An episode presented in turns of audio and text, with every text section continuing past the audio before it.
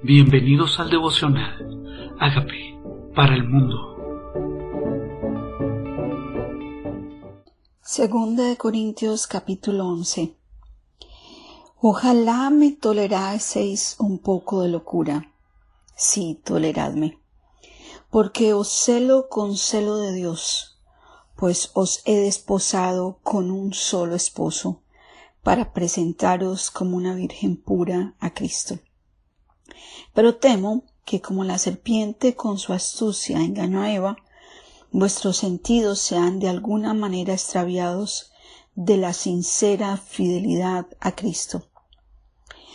¿Qué podría pasar en nuestras vidas que nuestros sentidos se distraigan de la fidelidad a Cristo? ¿Cómo nuestros sentidos pueden ser tal vez desviados? Los medios, las redes, las personas. Los sentidos llevan a que nuestro corazón también se desvíe, como le pasó a Eva. Dios quiere que seamos fieles a Él.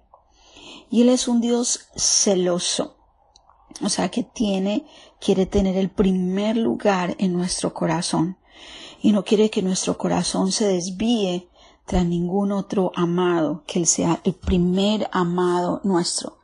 Es un celo de esposo, es un celo de Dios. Dice, porque si viene alguno predicando a otro Jesús que el que os he predicado, o si recibéis otro espíritu que el que habéis recibido, u otro evangelio que el que habéis aceptado, bien lo toleráis. Y pienso que nada ha sido inferior a aquellos grandes apóstoles. ¿Qué pasa? Tal vez nuestro oído no está siendo fiel a la doctrina que hemos recibido, al Evangelio de Cristo, y nuestro oído se presta para escuchar otras voces? ¿A qué le prestamos oído? ¿A qué le damos atención que no viene de Dios, que no es conforme a la verdad, que no es conforme a su Evangelio? Guardar nuestros sentidos, guardar nuestros oídos de lo que no viene de Dios. Dice, pues aunque sea tosco en la palabra, no lo soy en el conocimiento, en todo y por todo, os hemos demostrado, peque yo humillándome a mí mismo para que vosotros fueseis enaltecidos por cuanto os he predicado el Evangelio de Dios en balde? O sea que nunca cobró por sus servicios. Pareciera que Pablo estaba siendo menospreciado porque nunca usó de ese derecho, de ese remunerado por lo que él hacía y fue menospreciado por eso. Dice, he despojado de otras iglesias recibiendo salario para serviros a vosotros. Otros los sustentaron, pero los corintios se beneficiaron. Y cuando estaba entre vosotros tuve necesidad, a ninguno fui carga, pues lo que me faltaba lo supieron los hermanos que vinieron de Macedonia, y en todo me guardé y me guardaré de seros gravoso. Hmm. Tremendo esto. Dios no quiere que seamos gravosos, pero por la verdad de Cristo que está en mí, que no se me impedirá esta mi gloria en las regiones de Acaya. Porque, porque no os amo, Dios lo sabe. La palabra de Dios eh, es clara cuando el apóstol Pablo nos cuenta que él estaba sirviendo con un corazón sincero y no por motivaciones económicas. Otros sustentaron a Pablo para que Pablo pudiera ser ese líder, ese siervo, ese apóstol con otras iglesias que no proveían para sus necesidades. Y él reflejaba ese amor en su compromiso con todas las personas siendo sustentados por ellos o no. Dice, mas lo hago y lo haré aún para quitar la ocasión a aquellos que la desean a fin de que en aquello en que se glorían sean hallados semejantes a nosotros. Porque estos falsos apóstoles, obreros fraudulentos, que se disfrazan como apóstoles de Cristo, y no es maravilla, porque el mismo Satanás se disfraza como ángel de luz. Así que no es extraño si también sus ministros se disfrazan como ministros de justicia, cuyo fin será conforme a sus obras. Bueno, sabemos que hay muchos engañadores allá afuera que utilizan una imagen de piedad para engañar a las personas y sacarlas de la verdad que es en Cristo. Y el apóstol Pablo, en esa época, ya veía alrededor de sus discípulos, de sus discípulos personas que querían sacarlos y les llama apóstoles fraudulentos. Ahora dice sufrimientos de Pablo como apóstol.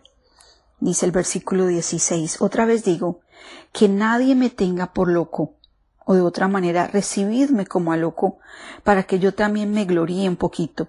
Lo que hablo no lo hablo según el Señor, sino como en locura, con esta confianza de gloriarme. Puesto que muchos se glorían según la carne, también yo me gloriaré. Porque de buena gana toleráis a los necios, siendo vosotros cuerdo. Pues toleráis si alguno os esclaviza, o si alguno os devora, o si alguno toma lo vuestro, si alguno os enaltece, y si alguno os da bufeteadas. Para vergüenza mía lo digo, para eso fui demasiado débil. Pero en lo que otro tenga osadía, hablo con locura, también yo tengo osadía. Son hebreos, yo también. Son israelitas, yo también. Son descendientes de Abraham, también yo. Son ministros de Cristo, como si estuviera loco hablo, yo más. En trabajos más abundante, en azotes sin número, en cárceles más, en peligros de muerte muchas veces. De los judíos cinco veces he recibido cuarenta azotes menos uno. Tres veces he sido azotado en varas, una vez apedreado, tres veces he padecido naufragio, una noche y un día he estado como náufrago en el mar, en caminos muchas veces, en peligros de ríos, peligros de ladrones, peligros de dominación, peligros de los gentiles, peligros de la ciudad, peligros en el desierto, peligros en el mar, peligros entre falsos hermanos, en trabajo y fatiga, en muchos desvelos, en hambre en sed, en muchos ayunos, en frío y en desnudez, y además de otras cosas, lo que sobre mí se agolpa cada día, la preocupación por todas las iglesias. Aquí está Pablo contando sus circunstancias, según este título, los sufrimientos de Pablo como apóstol.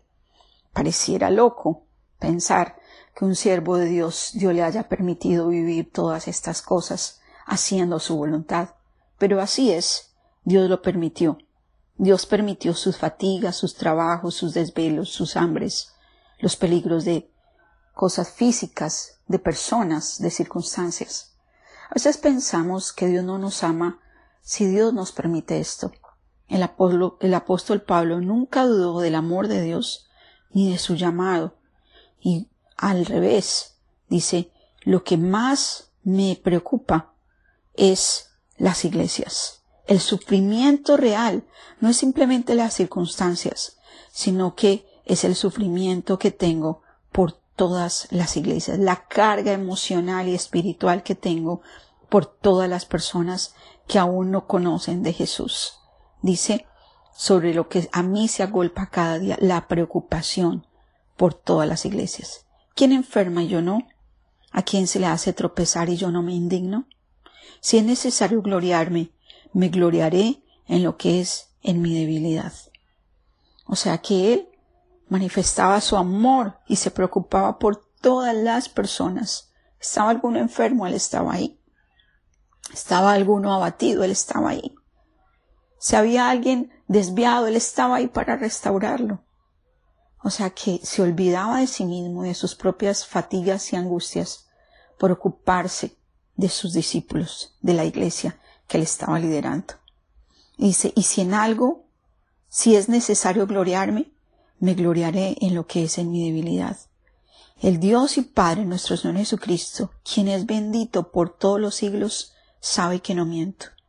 En Damasco, el gobernador de la provincia del rey de Aretas guardaba la ciudad de los damasenos para prenderme, y fui descolgado del muro en un canasto por la ventana y escapé de sus manos. ¿Alguna vez usted se ha imaginado las situaciones que vive un siervo de Dios, de las cuales muchas veces se queda callado por no ser agravio a las demás personas, por no ser tropiezo al Evangelio a la obra de Dios. Tal vez simplemente porque no lo vemos, no sabemos que lo padece. Pero el apóstol Pablo detalla cómo ha sufrido por causa de este llamado. Pero se gloria, se gloria en el Señor. Dice Dios y Padre, sabe que no miento. Qué bello es escuchar esta historia de Pablo, un siervo de verdad, sufrido, experimentado en quebrantos, y que por amor a ese llamado lo ha vivido. ¿Qué está dispuesto usted a padecer por la razón del llamado de Dios, por razón del propósito de Dios, por razón de ver la gloria de Dios? ¿Qué situaciones Dios ha permitido que usted pase haciendo su voluntad? ¿Estaría usted renegando o llorando o amargado? ¿O habría tirado la toalla en las mismas circunstancias de Pablo? Pues por eso Él es este hombre de Dios a quien imitamos y dijo, sed imitadores de mí, así como yo de Cristo. Cuando usted esté en tribulación o en angustia, no tire la toalla.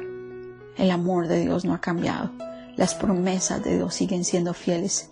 El plan de Dios para su vida se seguirá cumpliendo y Dios lo seguirá sosteniendo para que usted pueda decir como el apóstol Pablo, diciendo que ha acabado la buena carrera, el llamado que Dios me dijo que hiciera. Bendiciones. ¿Usted quiere invitar a Jesús a su corazón? ¿Qué tal si le dice, Señor Jesucristo, conozco que soy pecador? Perdóname por las veces que me he quejado o he tirado la toalla, pensando que no es tu plan. Hoy te entrego el control de mi vida, de mis planes, de mis sueños, del propósito que tú tienes sobre mí es más alto que mis circunstancias, más grande que mi debilidad, y me presento delante de ti. Te invito a que seas el Señor de mi vida y hagas de mí la persona sana y libre que tú quieres que yo sea. Amén.